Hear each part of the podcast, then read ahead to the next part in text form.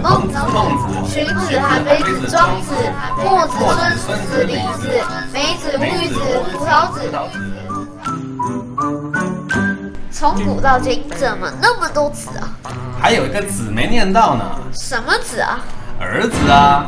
欢迎收听《给儿子说故事》，我是艾瑞克，我是 Teddy。用现代的思维重塑古人智慧结晶，用男性的视角来解读世界柔情。Hello，大家好，我是 Teddy。今天老子不在，只有 Teddy 跟你们一起讲，只有小子跟你们一起讲。今天呢，我们讲的是消失的圣火。故事呢是发生在西元前四十四年。第一篇，一个角斗士，那个角斗士呢很厉害哦，也是非常特别的角斗士。为什么他厉害呢？因为他曾经用口咒熏死过一只老虎，还用头撞死过一只怪物，一听就不是一个凡人。今天他对决的呢是狮子，就是万物之王的狮子。狮子呢非常的也非常的厉害，先发制人，把他扑倒了之后呢，要咬住他的头。还好角斗士速度快，直接用一根针刺到他舌头里，让他断气，这样角斗士就赢了。而罗马的最高统治者凯撒也在这一次的比赛中看得津津有味。其中，凯撒的旁边有一个人叫做乌卡奴，这个人呢是一个嫉妒心非常重的人。自从凯撒把他就是挤到第二名之后，他本来是支持度第一名的人。结果呢，被凯撒排到第二，自然会对这个新出来的角斗士非常的不爽，所以呢，他就下定决心想要除掉这个角斗士。然后再来讲一下为什么乌卡对凯撒非常不满。第一个，他抢走了他的支持率；第二个，凯撒实施了对平民好、对贵族不好，所以乌卡奴想要除掉凯撒。他想要让贵族的前途一片美好，所以他非常想要除掉凯撒，是这个原因的。我们再回到故事，凯撒觉得无脸角斗士非常的厉害。呃，无脸角斗士是因为角斗士从来不露脸的，他觉得那个角斗士非常的厉害，所以特别为他举办了一场庆功宴，就像是在古代你杀了敌人可以立功那种庆功宴。而就当凯撒想要问他的名字的时候呢，角斗士却说：“我失去了我的记忆。”就当他跟凯撒说忘记了自己的名字的时候呢，观众席那边传出了一道声音：“你不就是鲁滨逊吗？”他觉得这个名字不像是自己的名字啊，他觉得自己那么英俊潇洒，怎么可能是我的名字呢？所以说，有时候人不要太自恋，就是这样子，不然都不知道这是自己的名字。他其实也没有长得很帅。鲁滨逊觉得自己的名字不是这个，可是又说。诶，他怎么会提起我的名字呢？他就亲自去找了那个人，可是找了半天都没有结果。后来呢，他的长官喜丁库斯长官过来，凯撒给你举了一个庆功宴，然后他说你还没去过公共澡堂吧？他就带他去了公共澡堂。他发生了很好笑的一幕，他以为这边没人，然后像。呃，台湾的那种澡堂一样，直接跳下去，没想到脚被那个发热的铁板给吸住了。原来罗马以前的澡堂呢是用铁板来发热的，这一点我是觉得挺酷的。他用铁板来发热，所以呢，鲁滨逊的脚被吸在了上面，痛得他哇哇大叫。如果换作是我，我也会痛得哇哇叫。听到他的叫声之后，工作人员马上赶过来。他就说：“你不知道在澡堂脱衣服是会违法的吗？你是不是第一次来澡堂啊？新来的是不是？”他就说：“对啊，我这是新来的。”直到澡堂工作人员，也就是老板看到了他的脸之后，他就说：“你是不是无脸角斗士啊？”他就说：“没错啊。”老板觉得啊，我今天真是开了大福了，我就。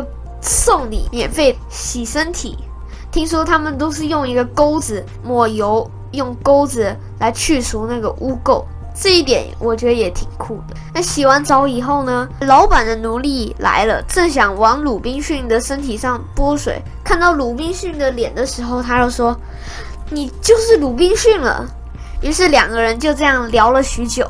可是庆功宴还是要办的，那是主角就是鲁滨逊的，他就把那个朋友自称是他的那个朋友叫做莫书涅，这个名字真的是很少看到，我连那个涅那个字都很少看到。鲁滨逊到庆功宴上面看到他还没吃就想吐，为什么呢？因为他看到乌卡奴议员他们都躺在沙发上边抓边吃，然后说吃的有点饱。就拿羽毛在自己脚上搔痒，搔伤痒就说哈哈，然后就哦吐了。然后鲁滨逊就说哦，我还没吃就要吐了，这些真脏。却被乌卡农议员反过来说，你这个奴隶，你才不懂吧？看到后面的莫苏涅说，诶，这人是谁啊？莫苏涅就说，我是一名音乐家，非常有名的音乐家哦。那些议员们就觉得哦，我好喜欢音乐哦。他就说，你上去唱几首吧。正当莫苏涅想唱的时候呢，一个人来了。这件事对罗马来说是非常的重要，因为圣火消失了。什么是圣火呢？这里来简简单单介绍一下吧。圣火是一种罗马的信仰。他们觉得只要圣火消失了，罗马就会也就会消失，所以他们非常小心的保护圣火，并且每天晚上都会派侍女去保护那个圣火，防止它被熄灭等等。所以啊，凯撒听到之后就非常生气的说：“我说过好几次，圣火不能熄灭，不能熄灭。今晚侍女是谁？赶快把她抓过来。”然后凯撒看到。侍女居然是西施美娜，凯撒更气地说：“我平常是如此的照顾你，你居然这样子对待全国百姓，我一定要把你死刑。”可是他却说：“没有啊，不是，我是鲁滨逊做的。”乌卡奴也趁机说道：“对啊，西施美娜这么纯洁，鲁滨逊这么……”肮脏，一定是鲁滨逊做的。结果鲁滨逊连圣火是什么都不知道，他急忙狡辩，可是没有用，连莫苏涅也被带回去牢里。凯撒说一定要把他们杀死。他们二人组呢被装到一个大麻袋里面，想动弹都动弹不了。而负责抓他的士兵跟鲁滨逊讲说，这里是海边了，我等下要把你丢进去。还幽默的补了一句，记得帮我跟海神波塞顿问一下好。然后填了几块石头之后，就直接丢进去。这边漫画有。有一个地方还挺好笑的，图上面说两个被包在一个大麻袋里面。鲁滨逊对莫苏涅说：“莫苏涅，把你的臭脚拿开。”莫苏涅则对鲁滨逊说：“鲁滨逊，你的嘴巴好臭，哦臭死我！快把头转过去。”两个都互不喜欢对方。就当他们以为要死的时候，两个人都失去了意识。最后有个人把他们救了上来，那个人原来是凯撒。他们想说，凯撒当初不是要杀我们，现在怎么又救了我们？真是搞不懂。原来凯撒说，一切都是乌卡和元老院的计划。他们想要让凯撒下台。先来讲一下他们的计划是什么？计划一：派人熄灭圣火；二：每天制造假灾难，就是这样，觉得民众觉得不安，然后宣传罗马前途一片昏暗，最后将矛头指向凯撒，说凯撒骗我们，圣火每天都守护得很好，于是叛乱拿回政权。所以凯撒说：凭着你们的智慧。帮我找到圣火，一定非常容易的，就给他们取名为圣火远征队。鲁滨逊他们两人呢，来到一个破神庙的地方，他们想要在这里寻求侍女的神谕。神谕就是可以，就是有点类似东方的算命师，就跟你讲说你下一步要干嘛。他们找到了一个神女，叫做沈发拉，是名字也是很怪，应该是英文翻的。鲁滨逊他们就请求神谕啊，就说如果要找到圣火之前，一定要先把你之前的记忆给恢复，还有找到一个很怪的塑像的一个女子。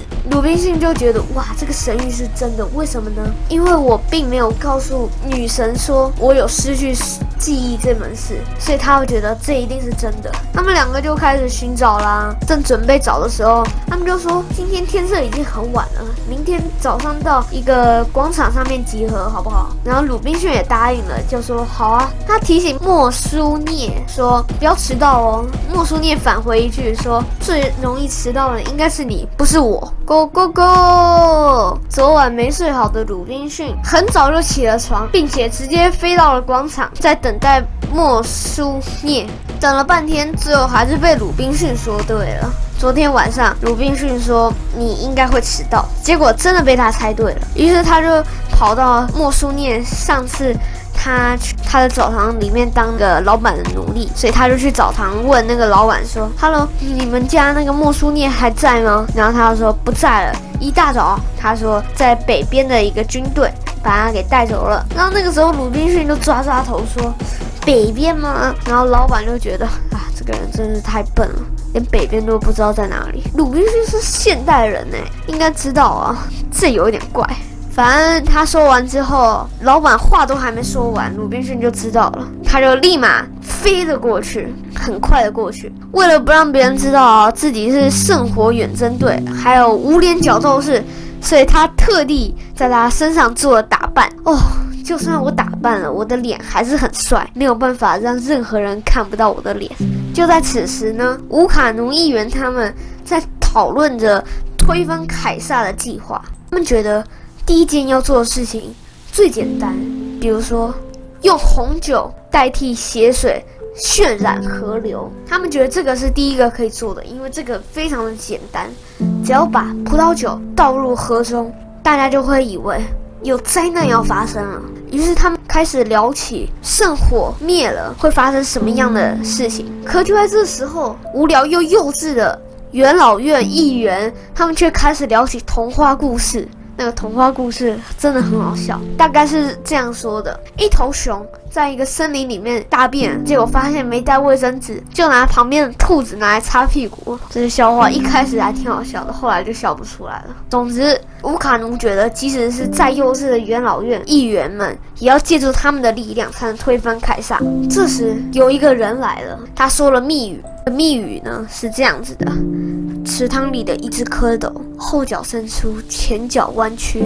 只要说出这个密语呢，就代表他们是自己人了，不用担心了。在这时，鲁滨逊正在潜入罗马军队，这一幕被他震惊了。他看到有四五只大象正在训练，其中呢有一个确定是马里欧将军。也就是这个军队的主宰者，他骑着白色的大象，害鲁滨逊以为呢啊，这原来是一个马戏团呢。